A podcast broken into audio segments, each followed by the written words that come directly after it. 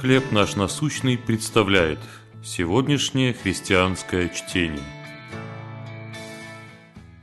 Смело противостоять. Книга Есфирь, 4 глава, 14 стих. «Кто знает, не для такого ли времени ты достигла достоинства царского?» В небольшом городке штата Иллинойс домашнее насилие составило 40% от всего количества преступлений. Местный пастор рассказывает, что этот вопрос часто замалчивается в общинах, так как людям неудобно говорить о таких вещах. Но вместо того, чтобы отгораживаться от проблемы, служители церквей городка решили поступить по вере и принять участие в ее решении. Они организовали уроки – как распознать признаки домашнего насилия и стали поддерживать некоммерческие организации, работающие с проблемными семьями.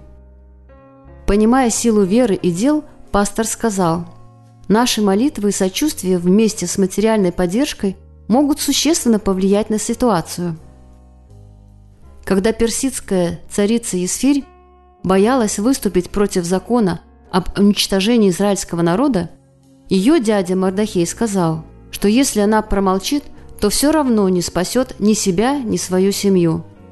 Это было время, когда нужно было проявить мужество и возвысить голос за справедливость. Кто знает, не для такого ли времени ты и достигла достоинства царского, сказал Мардахей. Возможно, и нам нужно выступить против несправедливостей или, с другой стороны, простить того, кто причинил нам боль. В любом случае, Библия заверяет, что в трудных обстоятельствах Бог нас не оставит и не покинет.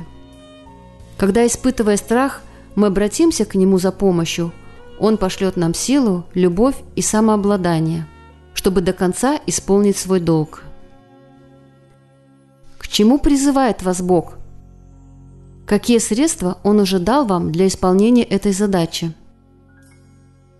Небесный Отец – благодарю за Твое неповторимое призвание. Помоги мне преодолеть страх и с верой идти вперед. Чтение на сегодня предоставлено служением «Хлеб наш насущный». Еще больше материалов вы найдете в наших группах Facebook, ВКонтакте, Инстаграм и Телеграм.